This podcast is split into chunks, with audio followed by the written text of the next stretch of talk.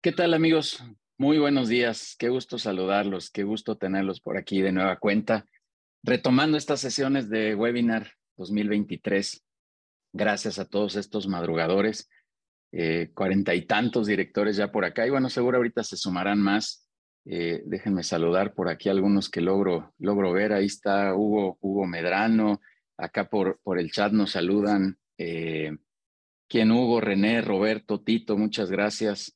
Eh, saludos hasta Montreal, Gabriela, qué gusto que estés allá hasta Canadá, miren hasta dónde andamos, en Ecatepec también, qué gusto. Ahí escríbanos en el chat y díganos desde dónde andan, desde qué zona andan, seguramente congelados, pero, pero contentos de reactivar esto. Así que primero, déjenme decirles que les quiero desear un, feliz año, les quiero desear un año lleno de prosperidad, lleno de, de objetivos, de, logros, de éxitos, de, retos, de muchísimas cosas. Siempre he creído que estos retos nos ponen en, en buenas condiciones, siempre valga la redundancia, estos retos nos retan y nos llevan a más y seguramente eh, todos los que hemos decidido emprender de una u otra manera, pues esto es lo que nos gusta, nos gusta la adrenalina, nos gustan eh, estar viviendo en esta intensidad, así que de verdad, de verdad les deseo lo mejor.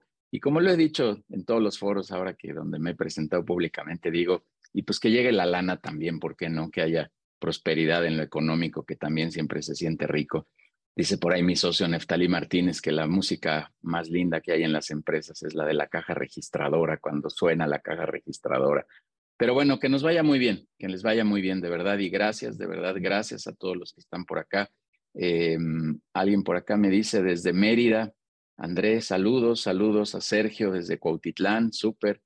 Eh, desde Bogotá, Colombia, Olga, wow, qué gusto, ¿eh? ya tenemos eh, eh, Canadá, tenemos Colombia. Mari Carmen, ¿qué, ¿qué, qué, te parece? Buenos días, Mari Carmen. Pues déjenme saludar muy rápido aquí a, a Mari Carmen. Mari Carmen, muy buenos días. Muchísimas gracias por aceptar esta invitación. Desde el segundo que nos conocimos, tuve la impresión de que ibas a poder estar aquí cuando me platicaste a qué te dedicabas y, y qué hacías. Te agradezco mucho que hayas aceptado esta invitación porque todos estos temas de control interno que hoy vamos a platicar de esto, te decía ya en un par de oportunidades que de repente creemos que son em, eh, camisas de fuerza, ¿no? Como que es un tema de documentar, es un tema de, caray, ahora ya no puedo hacer lo que yo quiera.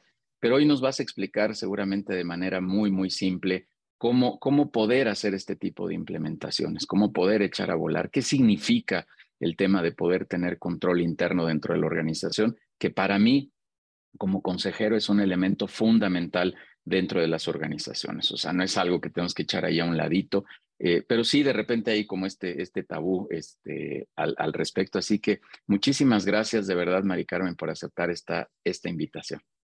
Muchas gracias a ti, Judiel, por esta invitación. La verdad es que siempre es un placer poder compartir esta experiencia que hemos ido acumulando. Hemos ido trabajando con distintas y con múltiples compañías y espero que esos consejos, eso que he aprendido, lo pueda transmitir de, de la mejor manera y sobre todo eh, de forma específica para estas pequeñas empresas que están eh, todos los días, que van surgiendo y que su mejor deseo es seguir creciendo orgánicamente. Muchas gracias, Judiel. Sí, padrísimo. auditorio. Ah, padrísimo. Ayer eres parte de esta familia, Mari Carmen. Muchísimas gracias, insisto, por venir a compartir todo esto y platicarnos un poquito de tu, de tu experiencia. Dame chance de dar algunos avisos aquí a la comunidad y ahorita ya regresamos contigo, te presento formalmente y ya nos arrancamos. Y a la comunidad, pues déjenme, déjenme este, comentarles, platicarles que evidentemente vamos a seguir eh, con estos webinars todos los viernes 8 de la mañana, como ya llevamos pues más de 130 webinars, le platicaba ahorita a Mari Carmen, por ahí andamos rayando los 130. Y bueno, algunos yo creo que si pasara lista, eh, César Ruiz es uno de los que siempre está presente, Norma, Hugo, varios que tengo ahí en mente, pero bueno, mejor no sigo porque voy a obviar a varios. Y, pero particularmente con César he platicado también que, que quiero tener un compromiso grande, grande, grande por seguir trayendo a grandes ponentes, a empresarios de, mucho reconocimiento porque creo, estoy convencido que estos temas de, mm, eh, los, bueno, quiero decir, los temas que tienen estos empresarios de, buen nivel, eh, siempre será interesante escucharlos. Ahorita eh, leeré unas líneas de Mari Carmen y verán que también volvimos a traer aquí a una, a una crack del mundo del, control interno de una super firma. Ahorita, ahorita ya les platicaré, pero vamos a continuar con estos webinars. Ya la siguiente semana tendremos por ahí a un par de, a un invitado y la siguiente otra vez, ya cada viernes. Eh, en principio, eh, estamos por ahí cerrando agenda. Estará Carlos Aliaga eh, con, un, con un libro, platicando sobre un libro que dice Echando a perder se emprende. Está buenísimo el tema, de verdad. Y después también estamos ya por confirmar a Alejandro Melamed, que nos hablará del futuro del trabajo. hay muchas cosas que han cambiado, hay muchos patrones, muchos aspectos que han, que han sido diferentes y pues que está padre entender qué es lo que deberíamos de hacer. Los quiero invitar también a la clínica que tenemos de entrenamiento, de nuestra área de entrenamiento, una, un evento que vamos a tener eh, impartido por Vivi Cepeda, hablando de planeación estratégica. Tres sesiones de conversación, tres sesiones donde les compartiremos algunos elementos de cómo hacer estrategia y planeación dentro de sus organizaciones, justo ahorita que arranca el año, que es importante que les compartamos esto, y una sesión extra donde tendremos ya una interacción, una dinámica muy, muy padre para ir revisando todos estos planes. La intención es que salgan, así literal, salgan con un documento de inicio al menos, un, borrador, si me dejan llamarlo así, de planeación estratégica para el 2023. Así que todos cordialmente invitados, vamos a arrancar el 24 de enero, es 24, 25 y 31 de enero y la sesión extra el 7 de febrero. En breve les compartimos información. Quien esté interesado, pues como siempre, nos escribe por ahí por todos los medios. Eh, vamos a tener este lunes eh, nuestra reunión presencial de networking. Como saben, tenemos un área específica de networking todos los lunes de 6 a 8 de manera virtual. Todos cordialmente invitados otra vez. Ahorita seguramente ahí Adair, Denise pondrán sus datos para que nos contacten directamente conmigo. Les hacemos una invitación. Ahí están ya los datos. Y este, vengan los lunes, repito, vía Zoom a una reunión de networking presencial. Pero una vez al mes vamos a tener una reunión, perdónenme, una reunión virtual todos los lunes. Y una vez al mes tendremos una reunión presencial, que en este caso va a ser el martes 17. Perdón, ya está lleno, tenemos ahí un cupo limitado, pero les quiero compartir que vamos a estar haciendo esta reunión. El aviso importante es que en febrero vamos a hacer una reunión de networking grande. Queremos hacer una reunión de al menos 50 empresarios Estamos ahí precisando el lugar, la fecha y todo, se los vamos a compartir, pero en febrero no vamos a tener restricción de espacio, así que vamos a ver qué hacemos. Alguien me dijo, pues te rentas el Azteca, o a ver qué hacemos, a ver qué rentamos, pero vamos a hacer una reunión de networking grande, grande, grande. Ya les estaremos compartiendo eh, los pormenores de estas reuniones, pero vénganse a nuestra área de relacionamiento y em, finalmente, invitarlos, como siempre, a las sesiones de consejo directivo, es lo que más nos gusta hacer. También cuando platiqué con Mari Carmen en el primer encuentro que tuvimos, me dice, oye, qué fascinante que puedan ayudar a los empresarios a través de un consejo directivo y que eh, puedan apoyarlos a todas estas decisiones. Y es justo para ayudar a, todos estos directivos, emprendedores, empresarios, a que no estén tomando decisiones ustedes solos, a que no em, eh, estén pensando ahí con la almohada nada más a ver cómo resolver y cómo resolver y se les vaya el tiempo. La verdad es que para eso estamos, queremos ayudarlos, ayudarlos. Es lo que más nos gusta hacer, este tema de, las, de la consejería empresarial, es a lo que nos dedicamos. Clarito lo digo, no hacemos webinars, no nos dedicamos a los webinars, esto solo es nuestro brazo de contenido, no nos dedicamos tampoco al networking, es parte de nuestro ecosistema, pero lo que más, más nos gusta hacer es el tema de la consejería empresarial. Así que quien guste también escríbanos, pónganos algún, algún dato. Por ahí estuvo en el cover de la entrada el código eh, QR para que nos sigan en redes, para que entren en contacto. Síganos, por favor, en todas las redes, en las cinco principales, LinkedIn, YouTube, Facebook, Instagram y TikTok. Ahí nos pueden seguir, pueden encontrar todo como Judiel Guerrero Vega o como People and Business y ahí hay puntos de encuentro y de comunicación para invitarlos a toda la sesión. Súper. Pues no se diga más, vamos a arrancar, Mari Carmen. Este, vamos a dar inicio, por favor, ahora sí, ya muchos avisos, pero vamos a dar inicio a este primer webinar de 2023. Gracias por ser, te voy a decir que vas a ser como la madrina de los webinars de 2023, pero padrísimo, qué bueno que puedas estar aquí y compartiéndonos este, este eh, concepto de control interno. Déjenme leer algunas líneas y ya eh, te, te cedemos la palabra. Mari Carmen García es socia de asesoría en administración de riesgos financieros en KPMG, una de estas firmas grandes, grandes, muy reconocidas a nivel mundial. Eh, e, ella está obviamente aquí en México, cuenta con 18 años de experiencia como consultora para el sistema financiero. Los temas en los que se ha especializado son administración de riesgos y control, principalmente diseño e implementación de modelos de gestión de riesgo operativo. Mari Carmen ha participado en múltiples proyectos relacionados con mejora de procesos para la banca, sobre todo en crédito, mercados financieros, fiduciario, entre otras. Considerando en años recientes la identificación de potenciales fintechs que puedan apoyar a sus clientes a solucionar puntos de dolor detectados, pero una expertaz en estos temas de control interno y bueno, pues representando nada más y nada menos que esta firma eh, muy, muy reconocida que es KPMG. Eh, así que, Mari Carmen, este espacio, estás en tu casa, por favor, compártenos y, y dale para adelante. Claro que sí. Estoy, estoy compartiendo. Un segundo, por favor. Gracias.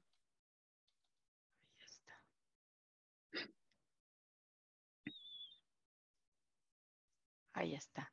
Me dicen si, si ven mi presentación, ¿les parece bien? Ya, ya está, Mari Carmen, perfecto, se ve súper. Excelente.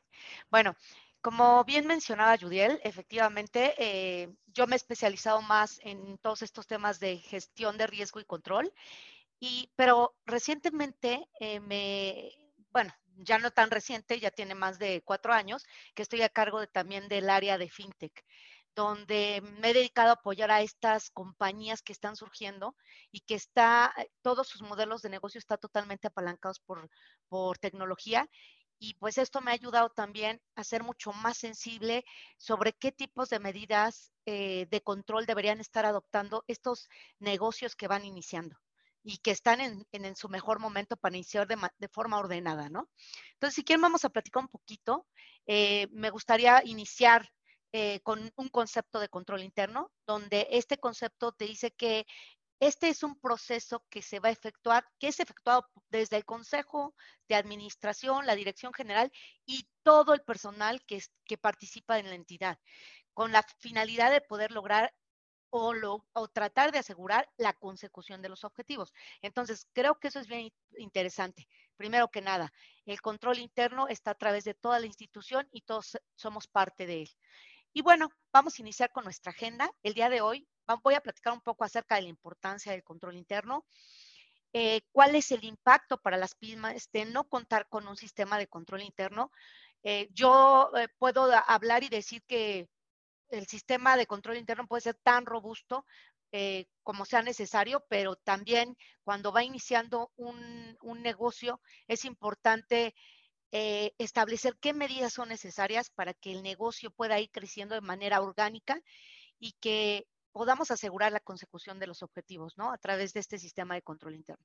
Y bueno, vamos a hablar al final de cuáles son aquellas herramientas básicas, es decir, cuáles son aquellos temas que sí debemos de poner sobre la mesa, que debemos estar haciendo en todo momento pero de qué manera podemos hacerlo, ¿no? No este, en problemarnos con, con tantos temas sofisticados, sino con medidas muy simples que nos puedan ayudar, pero que en todo momento eh, nos apoyen para lograr los objetivos como, como empresa, ¿no? Y bueno, eh, me gustaría empezar porque, bueno, creo que aquí estoy poniendo algunas estadísticas, pero creo que la importancia de las pymes en México es brutal, ¿no? Eh, son súper importantes. Sabemos que el 90% de las pymes representan el total de las empresas en México, eh, que ustedes generan entre el 60 y 70% de empleos, eh, contribuyen con el 50% eh, al PIB y que eso es sumamente relevante.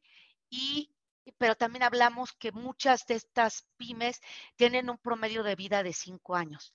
Entonces, lo que queremos hacer es que este promedio de vida se incremente y que ustedes sean exitosos desde el que están iniciando estas operaciones.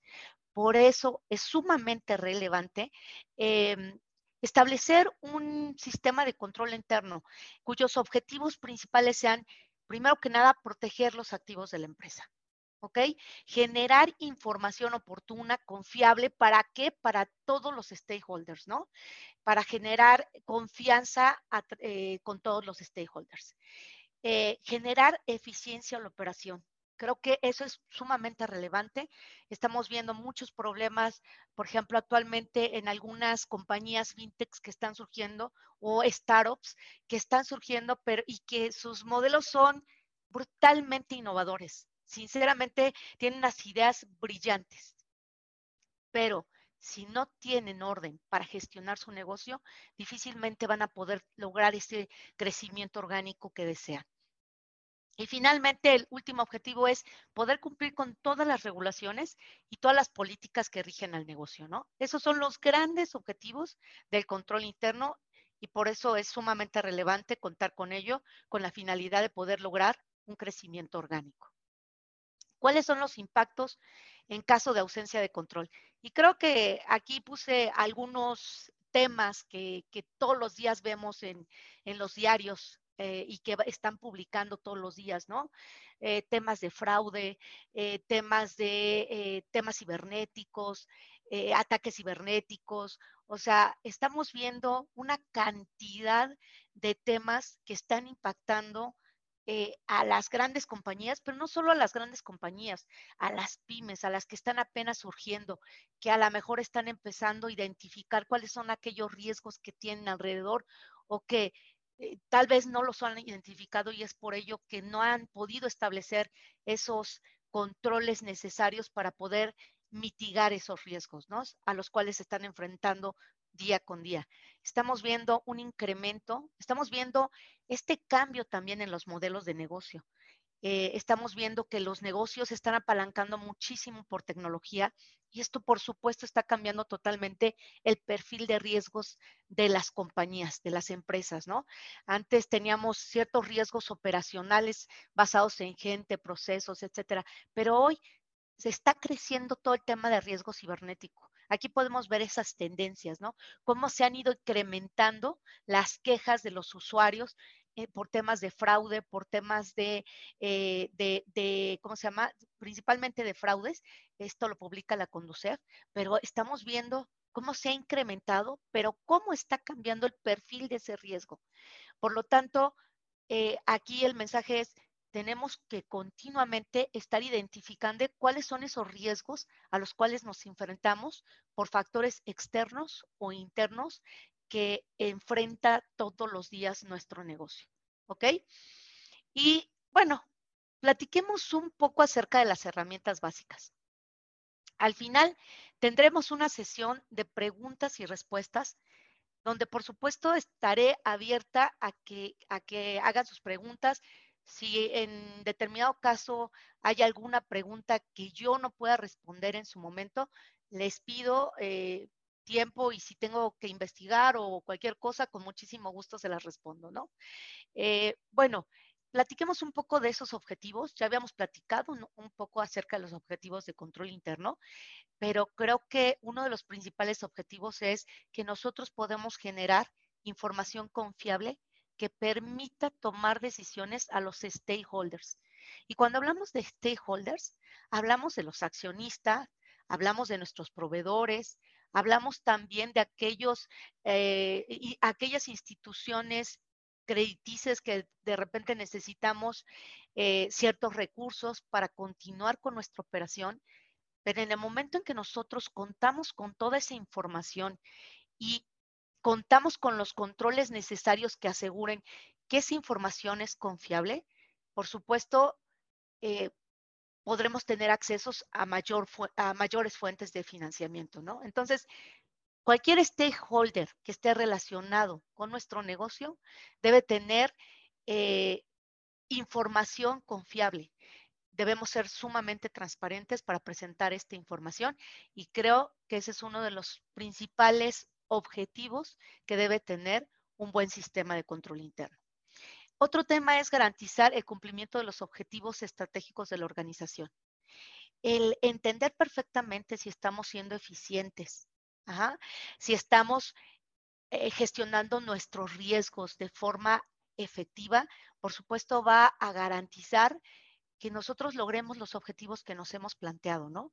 Em, captar determinados clientes, eh, a lo mejor penetrar determinado segmento, em, incrementar nuestras ventas, etcétera. este tipo de objetivos los podemos lograr siempre y cuando tengamos bien claro cuáles son aquellos temas de eficiencia que debemos de ver dentro de nuestro negocio, pero también cómo gestionamos los riesgos que están alrededor de nuestro negocio. Proteger los recursos de la organización, cómo protegemos nuestra reputación, ¿no? Creo que eso es, nadie habla de esto, pero esto es un activo brutalmente valioso, la reputación que tengamos en el mercado. Nosotros eh, eh, hoy no sé si han escuchado también todas estas iniciativas ESG sobre temas de ambiente, temas sociales, cómo estamos impactando a la sociedad, cómo estamos impactando el ambiente, ¿no? Cómo estamos generando ese, ese gobierno corporativo. Entonces, creo que muchas de las startups que hoy están surgiendo o de las pymes que están surgiendo están también muy enfocados en esos temas que son relevantes y que estamos viendo que el público en general o que nuestros clientes ya están sumamente enfocados en identificar si estas compañías son socialmente responsables, si están generando impacto ambiental, etcétera. Entonces, creo que es bien importante trabajar en todos estos temas y eso es parte parte de los activos que tenemos, parte de nuestra reputación y que por supuesto va a servir y va a, y va a poder generar crecimiento, ¿no? Y garantizar la eficacia y eficiencia de las operaciones en el contexto de la correcta y delimitada ejecución de funciones y actividades, lo que yo ya les había comentado. Creo que la eficiencia eh, eh, de las operaciones es sumamente relevante. Hoy yo estoy identificando eh, en algunas startups, algunas pymes que están surgiendo, que de repente empiezan a tener éxito y empiezan a contratar gente pero sin tener un objetivo bien definido. Y hoy estamos viendo, eh, seguramente ustedes han identificando noticias recientes donde muchas fintechs o instituciones de tecnología financiera han estado despidiendo a personal, justo porque no tuvieron ese cuidado de identificar cuáles eran aquellos recursos que eran necesarios, que necesitaban contratar para poder hacer frente a toda la operación. Eh, empezaron a recibir dinero y ellos em, en su afán de traer talento ni siquiera identificaban cuál era el objetivo y qué tipo de talento deberían de traer. Entonces creo que el tener bien claro todos estos temas, mm, por supuesto, eh, va a ir garantizando o por lo menos nos va a dar mayores probabilidades de éxito en nuestro negocio. Vamos a ir a platicando un poco acerca de de qué es eh, de cuáles son los elementos que debamos de considerar dentro de este sistema de control interno. Y bueno, eh, este proceso tiene que ser totalmente dinámico. Como yo ya les había dicho, eh, estos son los objetivos, el tema de operación, de cumplimiento, de reporteo, este, de divulgación de información es importante y por supuesto a través de toda la organización, como ya les había comentado, él debe de estar permeado este tema de control interno, la importancia del control interno. Todos somos parte de este sistema de control interno y como pueden ver, todos estos elementos, objetivos, componentes, se van ligando unos con otros con la finalidad de permitir procesos ordenados que nos permitan cumplir con estos objetivos. Dentro de todo el tema de control interno, vemos distintos componentes. Tenemos cinco principales componentes. El primero es ambiente de control. El segundo es la evaluación de los riesgos a los cuales nos encontramos expuestos. El tercero es las actividades de control. El cuarto, la información y comunicación. Y finalmente, el monitoreo de actividades. Cada uno de estos conforman al sistema de control interno que va a través de toda la organización y que todos debemos de estar sumamente, em, sumamente enfocados en ello para poder lograr los objetivos que van ligados a temas de la eficacia en la operación, de poder reportar y divulgar nuestra información de manera segura, clara, transparente y toda la parte de cumplimiento a las regulaciones con las cuales tenemos que cumplir. No solo las regulaciones externas, sino las regulaciones establecidas o las políticas establecidas por la alta dirección. y vamos a ir platicando un poco acerca de cada uno de estos componentes y cómo cuando somos una compañía pequeña podemos llevarlos a cabo. Eh, creemos que, estos, que este tipo de sistemas son sumamente complejos, pero nosotros podemos hacerlos tan complejos o tan simples eh, como queramos o como podamos, pero lo más importante es que cumplamos con cada uno de estos temas y que cumplamos con los objetivos para los cuales fueron implementados. Entonces, vamos a iniciar un poco con estos componentes. Como ya les había dicho, este sistema de control interno, este, vuelvo a retomar lo que dije anteriormente, el tema de cuáles son los objetivos, eh, el crecimiento de la organización, los informes confiables, el reclutamiento del talento necesario, la reputación que ya les había dicho que este es uno de los activos más importantes de una organización y el cumplimiento con las leyes. Eh, todo esto a través de la entidad, como ya les había comentado, considerando los distintos componentes que conforma un sistema de control interno. Entonces, eh, creo que ustedes están en el mejor momento. Eh, son compañías pequeñas, eh, no tienen, todavía no han crecido de una forma considerable, considerable y esto, por supuesto, debemos tomar ventaja de esto. Eh, debemos entender que cuando inicia una compañía, este sistema de control interno puede ser tan simple como se defina, pero siempre buscando que todo lo que implementemos tenga un objetivo. ¿Ok? Y vamos a empezar con el tema de ambiente de control. Cuando hablamos de ambiente de control, es el tono que la compañía da para operar el negocio. ¿Qué quiere decir esto? Tenemos que sentar las bases o los principios con los cuales queremos operar a través de la organización. ¿Y esto cómo lo vamos a hacer? Pues a través de la generación de conciencia en los empleados sobre la importancia del control. Eh, tenemos que identificar y tenemos, por supuesto, que definir cuáles son aquellos principios que son importantes para eh, respecto al tema de integridad, de valores éticos y cuáles son las capacidades que requerimos de los empleados. Entonces, cuando empezamos a, ver todos estos temas, eh, por supuesto que los fundadores o los dueños de las compañías son los que primero tienen que generar estas bases.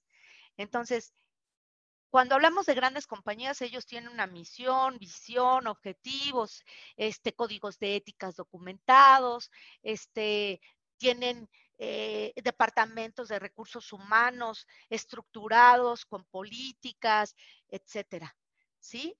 Cuando estamos hablando de pequeñas compañías, podemos tener, no necesariamente necesitamos un código de ética documentado, pero sí es importante que tengamos el compromiso visible y directo del director general o de los propietarios, eh, con la finalidad de que ellos mismos, a través de su comportamiento ético, manden ese mensaje a todos los empleados de cómo se debe de operar el negocio.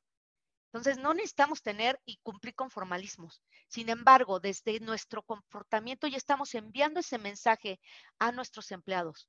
Cuando nosotros incluso definimos qué tipo de características deben tener los empleados que formen parte de mi compañía, ahí ya estamos, aunque no estamos generando una política de recursos humanos, sin embargo, estamos definiendo perfectamente qué tipo de talento deseo traer, con qué tipo de valores deseo que vengan, con qué temas de actitud, integridad, etcétera e incluso muchos de, los, eh, ¿cómo se llama?, directores pueden participar de forma activa en este proceso de reclutamiento. Entonces, no es necesario que hagamos este tema de, documentación, de políticas exhaustivo, pero sí es importante que se dejen claras las directrices. Otro tema que es bien importante es el involucramiento de los consejeros. Hoy apenas iniciamos em, un negocio. Traer gente con una experiencia, con una experiencia tremenda muchas veces sale muy oneroso y lo hemos visto en aquellas compañías que hoy están, incluso se trajeron gente pues de negocios súper consolidados, de corporativos, y hoy no pueden hacer frente a esos, a esos sueldos, ¿no? Entonces, ¿qué es lo que tenemos que hacer? Pues tenemos que acotar el involucramiento de esos consejeros externos. Por supuesto, necesitamos todo ese conocimiento. Eh, todos estos consejeros han pasado por diversos negocios, conocen mejores prácticas, te pueden dar un excelente consejo sobre, sobre decisiones que tienes que tomar. Pero podemos eh, tal vez acotar eh, la participación de esos consejeros, principalmente supervisando las actividades de los consejeros internos. ¿No? Cómo es que están este, tomando decisiones, cómo es que están generando todo, todo este tema de, eh, de, toma de decisiones, ¿no? Y, y también podemos involucrarlos en temas que son realmente complicados y que pueden generar un riesgo para nuestra institución. Entonces, creo que eh, como compañía que apenas estás iniciando, todos estos consejos, o todo esto lo puedes hacer. Y yo creo que no es que sea un tema oneroso. No necesitas entrar a, ¿cómo se llama?, a mm, gastar mucho tiempo en, estos temas ni recursos, pero sí debes tomar estos consejos que creo que pueden ser muy fáciles de adaptar y que te pueden traer muchísimo valor, ¿no? Para, para la compañía. Esto es en cuanto a ambiente de control. Cuando hablamos de gestión de riesgos, eh, tener una gestión de riesgos eh, adecuada, bueno, te va a permitir mitigar tus riesgos y tener una probabilidad más alta de poder lograr tus metas y tus objetivos. Este, y esto es bien interesante porque, eh, por supuesto, podemos ver instituciones ya consolidadas. Les estoy poniendo ejemplos y poniendo lo que hoy hacen las instituciones consolidadas, pero todo esto tenemos que eh, definir y tropicalizar hacia aquellas em, pequeñas empresas que van iniciando, pero que también pueden hacer muchas cosas para poder identificar ese tipo de riesgos, ¿no? Vemos a compañías que tienen incluso un área de riesgos, que está, eh, tienen una primera, segunda, tercera línea de defensa el área de riesgos es parte de la segunda línea de, defensa. Tienen sistemas que les permiten ir eh, llevando inventarios de riesgo, definiendo controles, etcétera. Eh, pero son compañías que ya tienen una madurez, que ya tienen un crecimiento importante. Sin embargo, aquellas compañías que apenas van iniciando, primero que nada, eh, tenemos que identificar cuáles son los objetivos. Y yo creo que cuando una compañía tiene determinado tamaño, no es tan grande, es mucho más fácil generar esa comunicación de los objetivos. Que cada uno de la, eh, que, dentro de la empresa los empleados conozcan cuál es la estrategia de la compañía, cuáles son sus objetivos y que todos ellos se encuentren alineados a dichos objetivos. Adicionalmente, se pueden ir identificando riesgos eh, y recuerden que los riesgos pueden generarse por factores externos, que pueden ser los temas económicos o que están surgiendo nuevos competidores o que se están transformando los modelos operativos y esto, por supuesto, está trayendo nuevas competencias que incluso pueden amenazar la supervivencia de nuestro negocio. Entonces, todo eso, todo este tipo de riesgos lo podemos, los podemos identificar a través del contacto directo con los clientes, de los proveedores, incluso el contacto que tenemos con los banqueros, con los abogados, con los auditores internos, con los auditores externos, con estos grupos de networking que hoy se, se, están realizando, con estos ecosistemas que se están creando, de todo eso nosotros podemos ir identificando esos riesgos externos que están surgiendo. También es importante que creemos esa cultura de riesgo, control dentro de la institución. Es decir, Em, desde, desde ya, desde, que, desde que nosotros estamos, eh, lo que les mencionaba, ¿no? Eh, eh, el, el, el, comportamiento es importante, ¿no? El que ustedes envíen esos mensajes, la alta dirección envíe esos mensajes sobre el tema de riesgo, sobre el tema de control, etcétera, creo que eso es sumamente importante. Entonces, como yo les decía, están en el mejor momento. Son compañías pequeñas donde la, alta gerencia puede estar transmitiendo la importancia de poder ser conscientes de los riesgos que estamos asumiendo o de los riesgos que estamos enfrentando todos los días. lo que no se conoce no se controla. Entonces es bien importante que todos eh, entiendan perfectamente bien que tenemos riesgos, que tenemos que establecer medidas que permitan mitigar esos riesgos y que lo más importante es que todos podemos levantar la mano para identificar esos riesgos, porque al final los dueños de los procesos, los, los que están ejecutando día a día las actividades, conocen perfectamente bien cuáles son esos riesgos. Entonces, eh, el día, el día a día, las pláticas, las reuniones que se tienen, nos permiten identificar todos este tipo de riesgos. Y entonces es importante porque cuando vamos identificando esos riesgos, vamos también definiendo medidas de control que nos permitan ir gestionando de forma efectiva y eficiente todos estos riesgos. ¿Ok? El conocimiento de la operación, que ya les había dicho, es sumamente relevante. Cada uno de nosotros, por eso les decía, este tema de, sistema de control interno involucra a cada uno de los que estamos dentro de la compañía, porque cada uno ejecutamos actividades que llevan implícitas determinados riesgos y donde nosotros podemos estarnos cuestionando qué es, por qué están surgiendo esos riesgos y cuáles son las medidas idóneas que tengo que establecer para poder mitigarlos y gestionarlos. Pero si no creamos esa conciencia ahora que somos pequeños, pues cuando va creciendo la compañía, se nos sale totalmente de la mano. Entonces, creo que sí es bien importante. Eh, en esas reuniones que les decía, reuniones informales entre el director, los jefes del departamento, partes externas, nos van a permitir definir e identificar todo este tipo de riesgos y establecer esas medidas de control que nos van a permitir gestionar de forma eficiente esos riesgos y que nos van a dar mayores probabilidades de que nuestro negocio eh, sea sustentable. Vamos a hablar ahora de las actividades de control. Y cuando hablamos de actividades de control, eh, sabemos que todas estas actividades de control se deben ejecutar a través de toda la institución, lo que ya les había mencionado, por todos los niveles y funciones. Todos debemos de tener controles, de alguna manera debemos tener controles. Eh, a lo mejor no es tan claro el tema de control, sin embargo, creo que incluso dar una pequeña charla sobre el riesgo y control ayuda muchísimo. Involucrar a todo el personal en este tema de, riesgo y control es importante. Aún, déjenme decirle que en las grandes compañías, de repente llegamos a encontrar a aquellas personas que dicen, es que yo no tengo la culpa, la culpa es del área de riesgos, la culpa es del, del área de control, porque ellos no, no pusieron el control. No, no, no, no. O sea, cada uno de nosotros es responsable de ese sistema de control interno.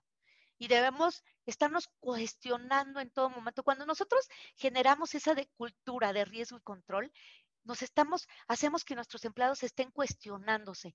¿Qué estoy haciendo bien? ¿Qué puedo mejorar? ¿Qué, eh, ¿Cómo estoy, estoy haciendo eficientemente mi trabajo? ¿Cómo puedo mejorar todo esto? Entonces estamos creando un mindset adentro de la organización, aprovechando que somos pequeños, ese gran mindset de riesgo y control, de eficiencia. Si nosotros no aprovechamos este momento para hacerlo, para lograrlo, no se requiere tanto.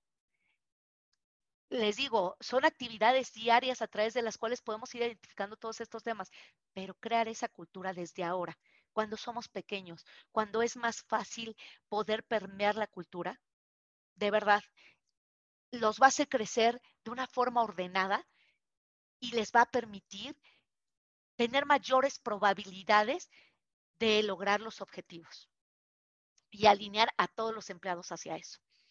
Algunas de las actividades de control son naturalmente las aprobaciones, las autorizaciones, las verificaciones, conciliaciones, todos los análisis de la eficacia operativa, eh, seguridad de los activos y todo el tema de segregación de funciones. Eh, en algunas, en las pequeñas compañías, el tema de segregación de funciones es algo difícil porque por supuesto no tenemos estructuras organizacionales tan grandes, ¿no? Entonces sí tenemos que identificar aquellas actividades, ¿no? Que no pueden estar concentradas solo en una persona, entonces tenemos que tener mucho cuidado en identificar que no todo esté concentrado en alguien que, pueda tomar decisiones, autorizar, etcétera. Entonces debemos ser bien cuidadosos de ello. Entonces, cuando estamos en una pequeña empresa, lo que necesitamos hacer es tener ciertos indicadores que nos permitan ver cómo es que van, em, cómo, cómo, es que se va comportando el negocio, ¿no? No necesitamos tener un, un dashboard sofisticado de indicadores, pero sí aquellos indicadores claves que te permitan ver cómo se va comportando el, eh, cómo se va comportando la institución, ¿no? Cómo se va comportando eh, el riesgo dentro de la institución. Em, también tenemos que identificar, por ejemplo, aquellas actividades incompatibles con los dueños o fundadores. Eh, ¿Qué quiere decir esto? Que muchas veces el dueño es quien se encarga de, autorizar este, los pagos, pero también es el que recibe los estados de cuenta y nadie más puede ver esos estados de cuenta más que el dueño. Entonces, también ahí necesitamos tener ciertos controles, ¿no? Que nos permitan poder ir organizando, controlando todo el tema de gasto, ¿no? No quiere decir que el dueño pueda hacer todo, ¿no? Necesitamos tener esos maker, esos controles maker checker que nos permiten darle control a todo, a todas las actividades dentro de la organización. Y otro tema que es sumamente relevante dentro de las actividades de control es el uso continuo por parte de la administración de la información generada por el sistema y relacionándolo con el conocimiento de las actividades, junto con la existencia de ciertos controles claves aplicados por otro personal. ¿Qué quiere decir esto? Que cuando, el, cuando la gente tiene conocimiento de la actividad, naturalmente eh, identificamos qué, los sistemas están generando eh, información que nos permite que cuando tenemos el conocimiento podemos analizarla de la mejor forma posible y, e identificar posibles problemas que tengamos a través del negocio con la finalidad de poder establecer actividades de control que nos permitan gestionar todos esos riesgos que anteriormente habíamos identificado y que estamos evaluando. Entonces, hay actividades que nos van a permitir, siendo pequeña empresa, poder llevar a cabo este control interno. No necesariamente tienen que ser actividades complejas. Es por eso que para mí era importante poner estos ejemplos eh, con la finalidad de que vean ustedes que no necesariamente solo las em, grandes empresas pueden establecer un sistema de control interno. Y vamos a hablar acerca de la información y la comunicación. Eh, las deficiencias detectadas en el control interno deberán ser notificadas a niveles superiores mientras que la alta dirección y el consejo de administración deberán ser informados de los aspectos significativos observados. Como ya les había dicho, todos somos responsables del control interno.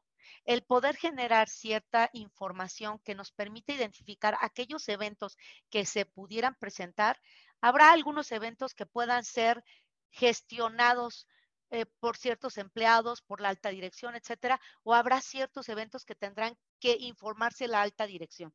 Entonces, tenemos que identificar perfectamente bien cuáles son aquellos eventos que tienen que llegar a la alta dirección para tener cierta resolución, pero también debemos establecer hasta qué, en qué medida los empleados les damos ese poder para poder resolver situaciones que están dentro de su alcance. Este, derivado del tamaño de las pequeñas empresas, es mucho, como son pequeñas, también es mucho más eh, eficiente poder eh, comunicar estos temas a la alta dirección y a los empleados. Y esto, por supuesto, se da a través de las reuniones diarias, de las actividades donde participa el director general, los administrador, eh, administradores clave. Entonces, creo que este tema de comunicación dentro de las pequeñas empresas, creo que es mucho más simple. Ya les decía al inicio, cuando hablábamos un poco de ambiente de control,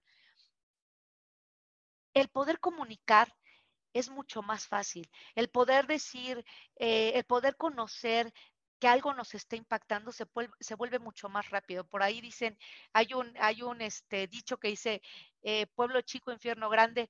Así es, eh, muchas veces se presentan situaciones, por supuesto, todos nos vamos enterando de estas situaciones y por supuesto podemos contribuir con ideas. Creo que también nos estamos dando cuenta que el tema de, de innovación está cambiando a muchas compañías, está cambiando mucho de los modelos operativos y está haciendo que los empleados sean eh, realmente...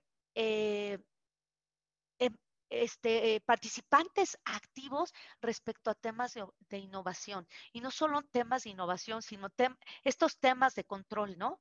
Muchas veces em, escuchamos que está sucediendo algo en, la compañía o que se presentó algún evento y, es sumamente importante que, que, ¿cómo se llama? Que seamos capaces de decir, oye, levantes la mano y digas, oye, yo tengo una idea, creo que podría ser de esta manera. Entonces, es mucho más fácil cuando somos una empresa pequeña tener esa comunicación. Entonces, aprovechemos este momento, generemos ese tema de orden, de control, de organización que nos va a ir permitiendo crecer de manera orgánica. Y finalmente, el último tema, eh, no menos importante, porque yo creo que es sumamente relevante, y es la supervisión de los controles, ¿no?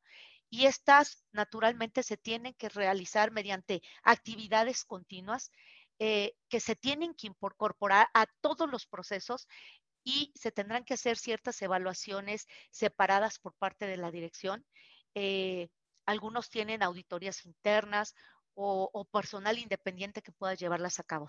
Cuando somos compañías pequeñas, y de verdad yo sí me desgraciadamente he tenido eh, o he escuchado cómo estas pequeñas compañías, eh, por enfocarse totalmente en la parte comercial, han dejado de lado aquellos temas del back office, ¿no?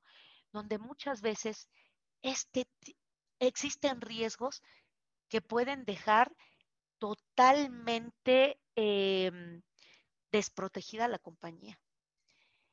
He escuchado compañías que van creciendo y que por no tener esta supervisión continua hacia el personal, muchos de estos empleados abusan de esa confianza y empiezan a darse cuenta de las vulnerabilidades que existen a través del negocio con la finalidad de poder generar fraudes internos.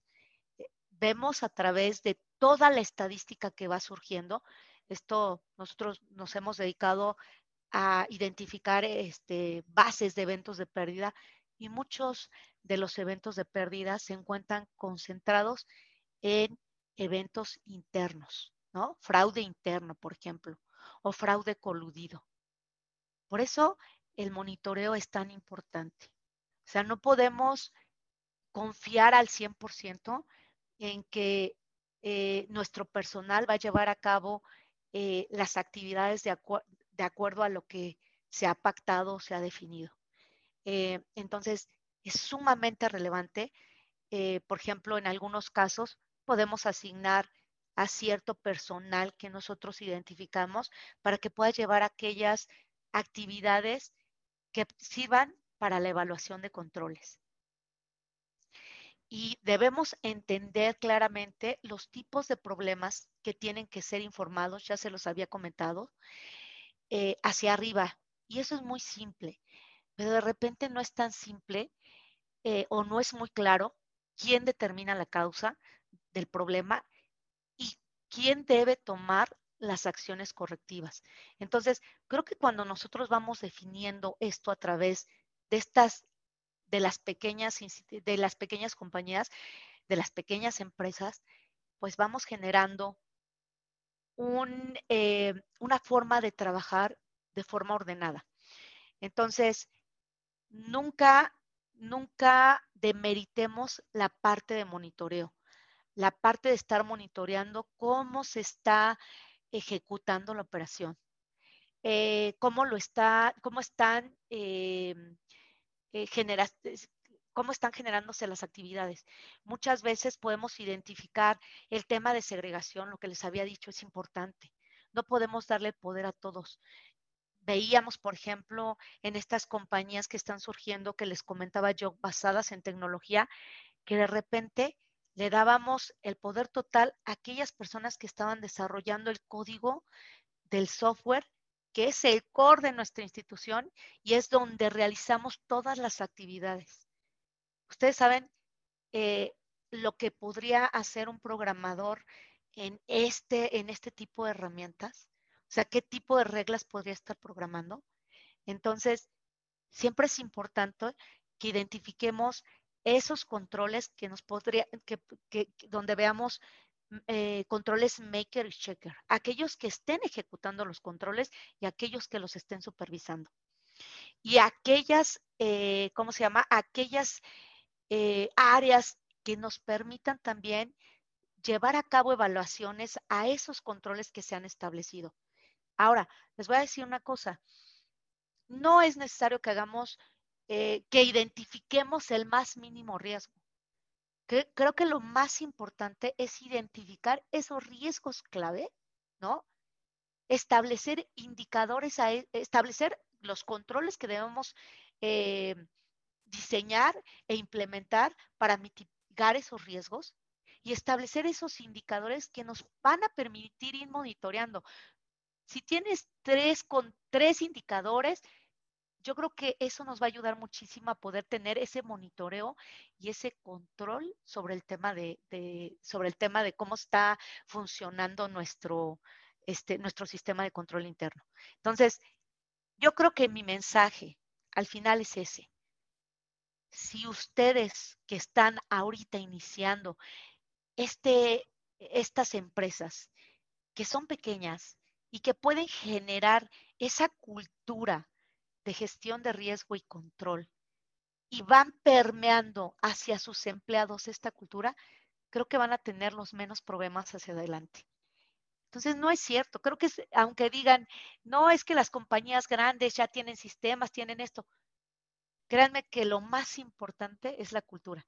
¿Y saben cuáles son los más grandes retos para esas compañías o esos corporativos consolidados? Es implementar estas culturas a través de la organización. Entonces, aprovechen este momento que es tan importante para permear esa cultura, porque eso les va a permitir más adelante estar más tranquilos y asegurar o tener mayor probabilidad de lograr esos objetivos y dar continuidad a su operación. Entonces, para mí era importantísimo traerles este, este mensaje y de verdad, estoy a sus órdenes. Podemos iniciar este, este momento de preguntas y respuestas. Si alguien tiene alguna pregunta, con muchísimo gusto les agradeceré me la hagan, me la hagan llegar. Mari Carmen, muchas gracias. Vamos a apagar aquí la, presentación para, para podernos poner aquí en pantalla y que nos vea todo el mundo. Y sí, vamos a ver, no hay por ahora ninguna pregunta ahí en el, en el chat, ni, y si alguien quiere incluso abrir el micrófono, también lo hacemos con muchísimo gusto, que nos levante la mano, ahí abajo un botón de, de reacciones, ahí pueden levantar la mano digital y les vamos cediendo la palabra para ver si hay alguna pregunta. Yo, déjame recapitular algunas cosas, Mari Carmen, ya para ir cerrando también. Eh, yo, soy un convencido de esta maleabilidad que tienen las organizaciones pequeñas, ¿no? Esta, facilidad con la que podemos movernos. Yo, he dicho con mucho cariño a los grandes, porque los grandes nos ven chiquitos.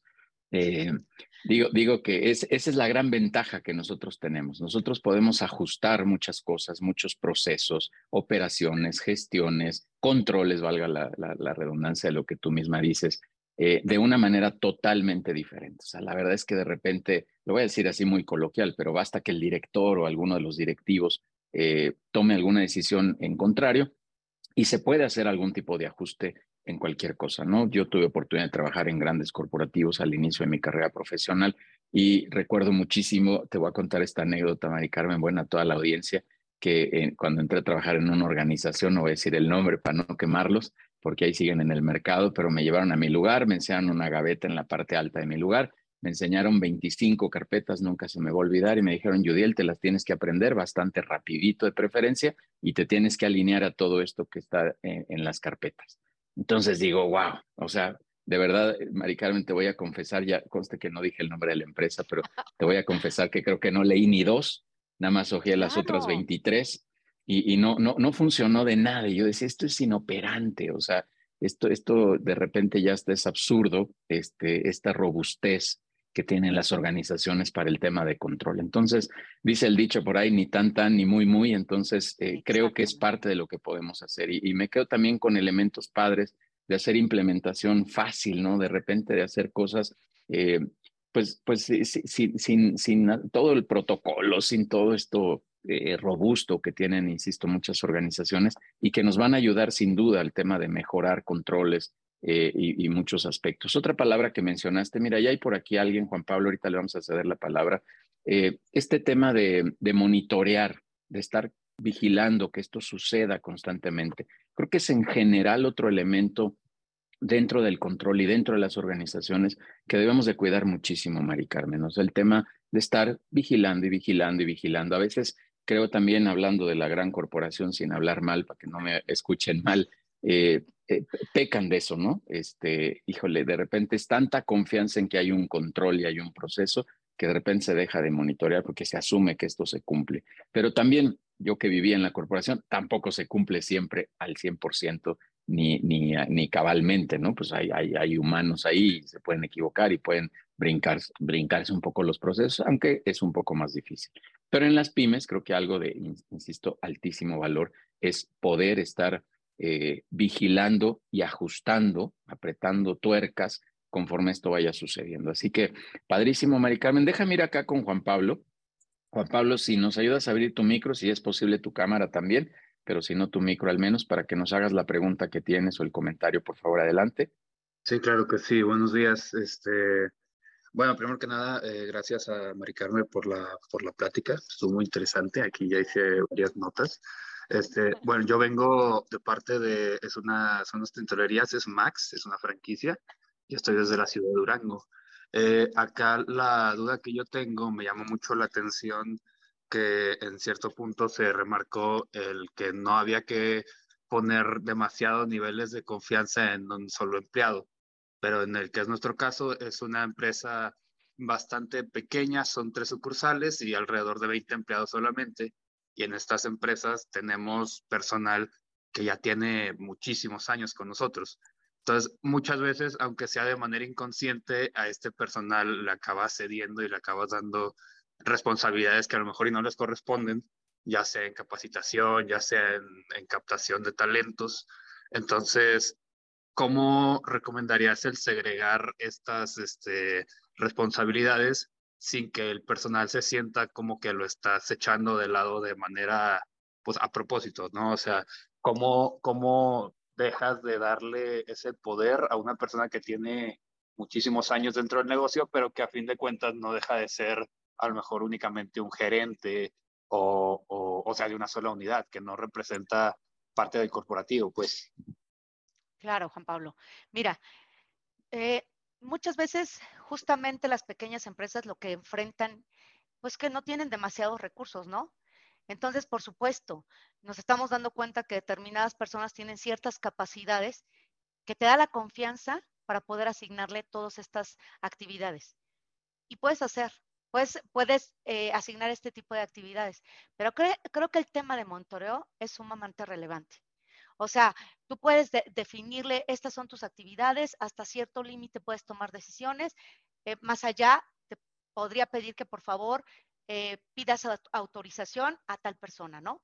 Esos pueden ser ciertos controles compensatorios.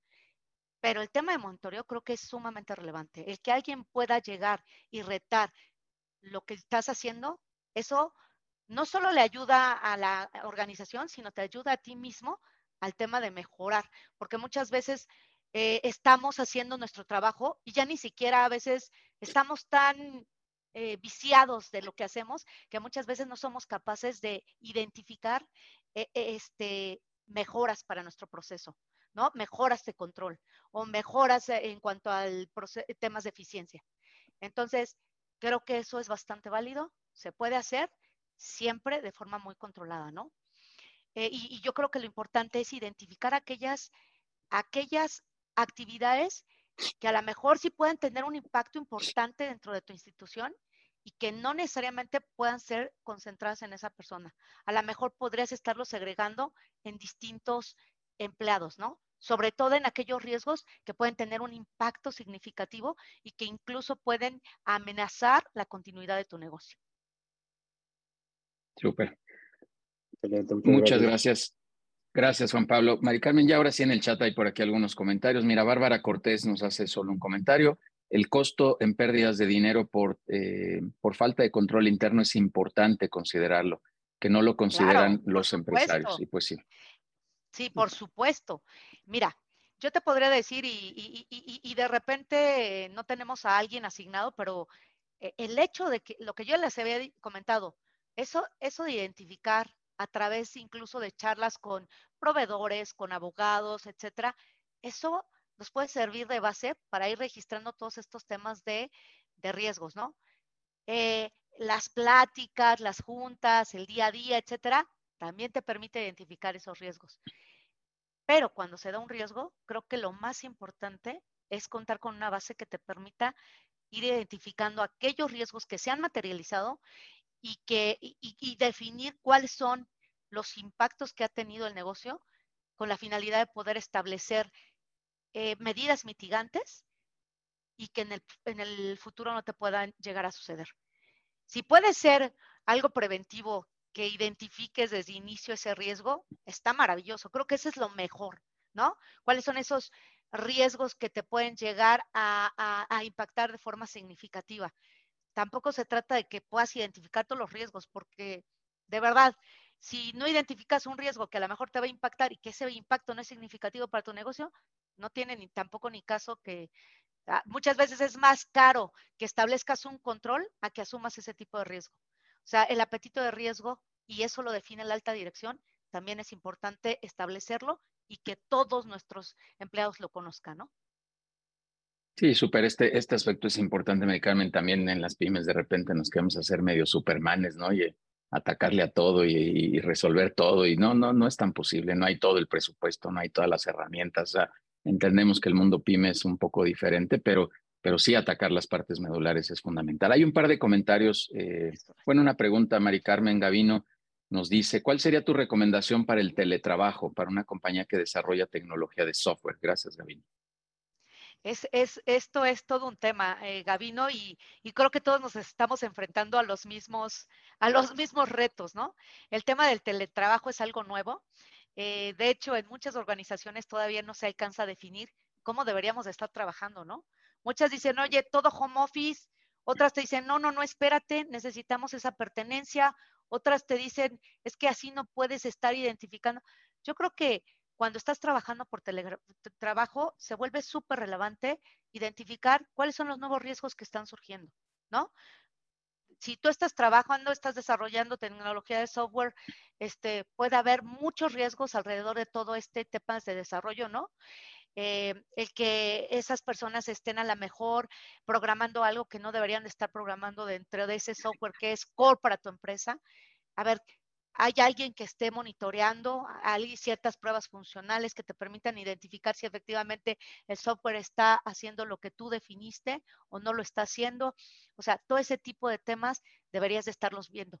Pero lo más importante es hacer ese análisis. ¿Cuáles son esos riesgos que están surgiendo alrededor de todo este tema del teletrabajo. Una vez que tú has identificado eso, puedes definir ciertos controles que te van a permitir mitigar esos riesgos y generar indicadores que también te van a estar permitiendo eh, monitorear en todo momento cómo se está comportando o cuáles son los resultados que se están dando a través de esto. Perfecto, gracias, Marica. Vamos a atender una pregunta que está en el chat. A César, que está por acá, ya nos levantó la mano digital y con eso vamos cerrando la sesión. Muchas gracias. Alejandro Casas nos dice, hemos iniciado nuestra empresa con muy pocos recursos económicos. Eh, seguro hemos sobrevivido debido al, ímpetu. ¿Qué sugieres? ¿Contratar personas con experiencia para crecer más rápido o capacitar a personas sin experiencia? Yo creo que yo creo que ni lo uno ni lo otro, ¿no? Yo creo que no todo es este definitivo. Eh, yo creo que yo recuerdo perfectamente las primeras charlas que tuve. Me invitaron a un, a un evento en Guadalajara y fui a hablar con una, un grupo de fintechs. Y yo les decía, me encantan, sus ideas son sumamente innovadoras, son tremendamente innovadoras. Pero lo que les voy a decir es que tienen que tener gente con experiencia, al menos alguien que haya estado dentro de, dentro de, a lo mejor del sector o dentro de ese nicho, dentro de, este, eh, dentro de algún otro corporativo, etc. Alguien que, que haya tenido esa experiencia importante y que les pueda dar a ustedes valor. como, como yo también les comenté, o sea, no es necesario. Te puedes hacer o te puedes llegar de estos consejeros externos, ¿no? Y cuando tengas que tomar decisiones importantes, invitarlos a que te ayuden a tomar ese tipo de decisiones. Y por supuesto, el tema de capacitación siempre es importante dentro de las empresas. Eh, eh, por ejemplo, este tema de riesgo y control, el tener un, curso de riesgo y control que a, tu, que a toda la empresa, a todos tus empleados les permite identificar, oye, ¿qué es un, desde qué es un riesgo, qué es un control? Desde que tú estableces el lenguaje y tú lo das a conocer a través de la organización, les cambia el mindset tremendo, ¿no? Ellos inmediatamente cuando tú dices en automático, oye, un control detectivo, ellos saben a qué te refieres. Oye, un, un control correctivo, ellos perfectamente entienden de qué estás hablando. Eso es ideal. Por supuesto que el tema de capacitación es importante, pero yo creo que una combinación te puede ayudar mucho más. Estos grupos que tiene Judiel, yo creo que son básicos, ¿no? Es gente con experiencia, que ya ha atravesado, que ya ha pasado, que ya ha vivido estas situaciones. Creo que ese tipo de recursos los podemos aprovechar muy bien. Súper, Maricano, muchísimas gracias. Sí, sí, sí coincido, hay un factor de tiempo también, ¿no? O sea, pura gente joven sin experiencia, pues eh, a lo mejor te vas a tardar un poco. yo, coincido que el híbrido puede ser algo algo mucho mejor. Y sí, efectivamente, bueno, nosotros ayudamos a todo este tema, ¿no? con consejeros expertos y a, a, más talento y a muchísima gente que pueda aportar valor a, a este tipo de decisiones. Super, vamos con César. Eh, César, que te traigan acá al escenario. Ándale, ya te veniste para acá, amigo. Y, y, haznos tu pregunta y con esto ya cerramos este bloque de preguntas. Gracias. Mari Carmen, muy buena presentación. Creo que eh, pone el dedo en la llaga en, en muchos eh, incidentes de falta de control que pueden llevar a la quiebra la, a la compañía. Lo que yo veo es un como movimiento pendular, ¿no? De muchísima holgura a mantener un control férreo. Eh, la pregunta sería, ¿cómo encontrar este balance apalancándose en este valor de las pymes que es agilidad, capacidad de respuesta versus tener estos controles. Muchas veces en el área financiera la, la, decisión salomónica es no sale ningún cheque sin la firma del director general y eso afecta a las operaciones. ¿Cómo encontrar como que ese punto medio y tratar a la vez de capitalizar la versatilidad que tenemos las, las pymes? Fíjate qué, interesante pregunta, este César. Muchísimas gracias. Eh, sin lugar a duda, creo que el tema de la agilidad en estos nuevos negocios que están surgiendo es clave, ¿no? Es clave. El tema de agilidad hoy se ve por todas partes. Eh, yo creo que primero que nada tienen que identificar cuál es su apetito de riesgo. O sea, hasta dónde están dispuestos a que se genere un evento de pérdida, hasta qué monto, ¿no?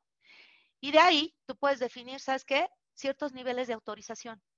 Si es necesario que, cheque, que salga un cheque de esta cantidad, tú puedes autorizarlo, ¿no?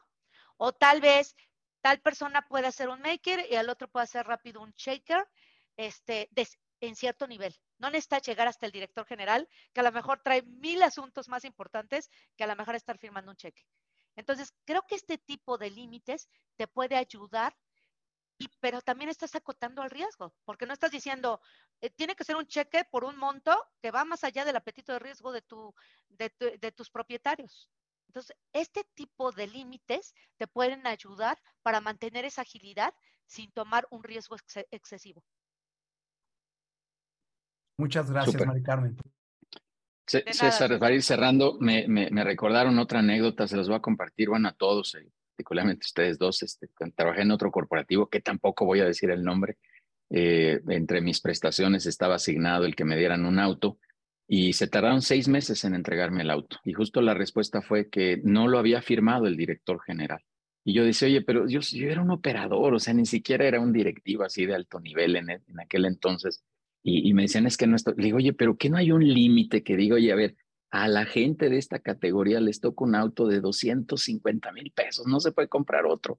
Punto. O sea, ¿por, qué no pasar eso? Lo tenía que autorizar cuando había todos estos escalones que, obviamente yo no podía por presupuesto y por muchas razones, no me podía ir a comprar un BMW, César, este, eh, evidentemente, ni siquiera me lo iban a autorizar porque la, la, compañía iba a ir a pagar a la agencia. Entonces, había muchos controles, pero aún así había esta, esta exigencia de que el director era quien tenía que autorizar ese auto. Y ¿por, ¿por qué? A ver, los vendedores les toca este auto, ahí están las categorías, punto, ahí está el presupuesto, se acabó. Y, es un poco lo que yo platicaba hace rato, que, en las compañías grandes de repente se vuelve exageradamente robusto.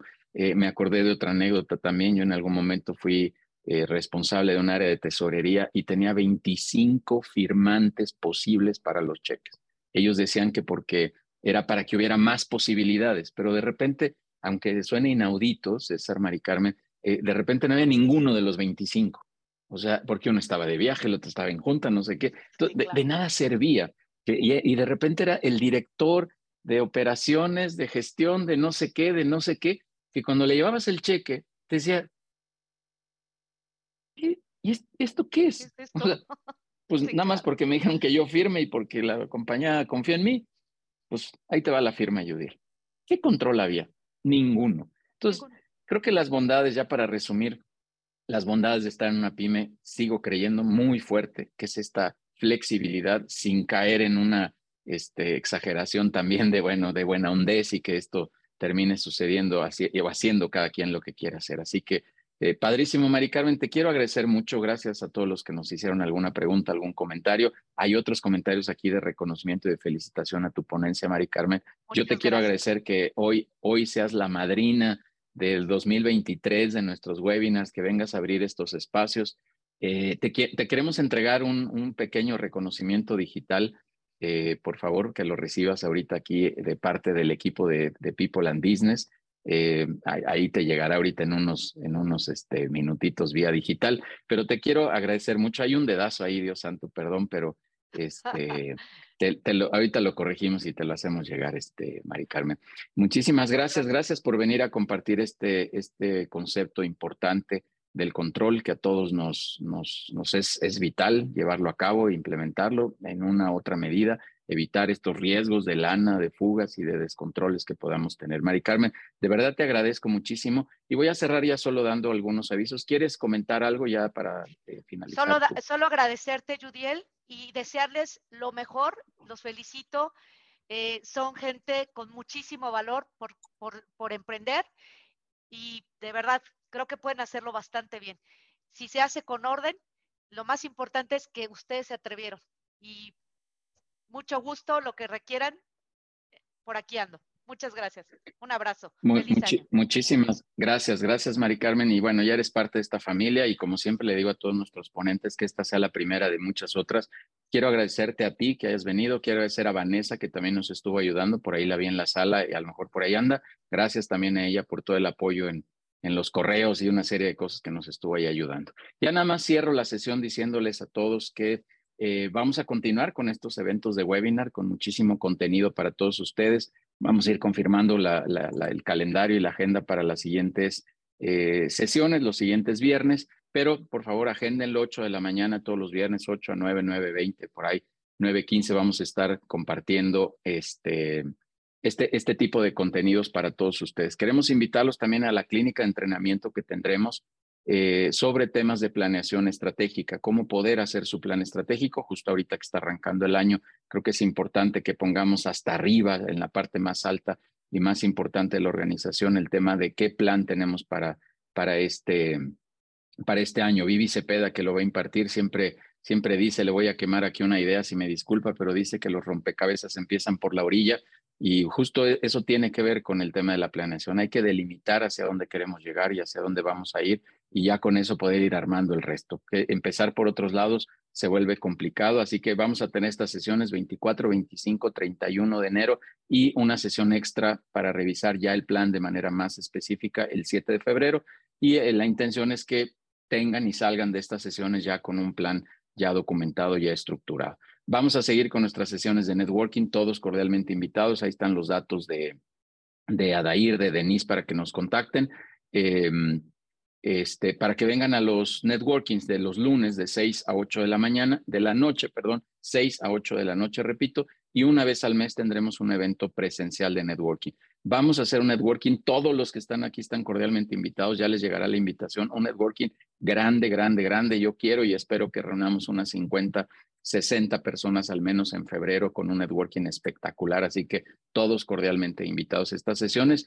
Y cierro eh, invitándolos también a la parte más importante que hacemos, que es la parte de la consejería, la parte de los consejos directivos, que es, insisto, lo que más, más nos gusta hacer, lo que mejor nos sale, y es ayudar, como bien decía Mari Carmen, a todos estos temas de apoyo, a todos estos temas de eh, resolución de, de, problemáticas, de retos, de dilemas que tienen las organizaciones y que, bueno, sin duda ahorita al arrancar 2023, viendo este año retador, viendo hacia el pasado un poco cómo estuvieron las cosas, pues sin duda seguro hay en las organizaciones muchísimos, muchísimos retos, insisto, y dilemas que tenemos para resolver. People and Business está aquí para ayudarles. Mari Carmen, nuevamente muchísimas gracias. Gracias a todos estos empresarios madrugadores que toman la decisión de venir los viernes. Ahí va Bárbara sonriendo. Gracias por, por venir tan temprano y por estar aquí. Siempre tú también eres de las que anda por acá. Y hay algunos otros que les agradezco mucho, de verdad. Pongan en su agenda eh, todos los viernes, 8 de la mañana, para que sigamos compartiendo mucho contenido.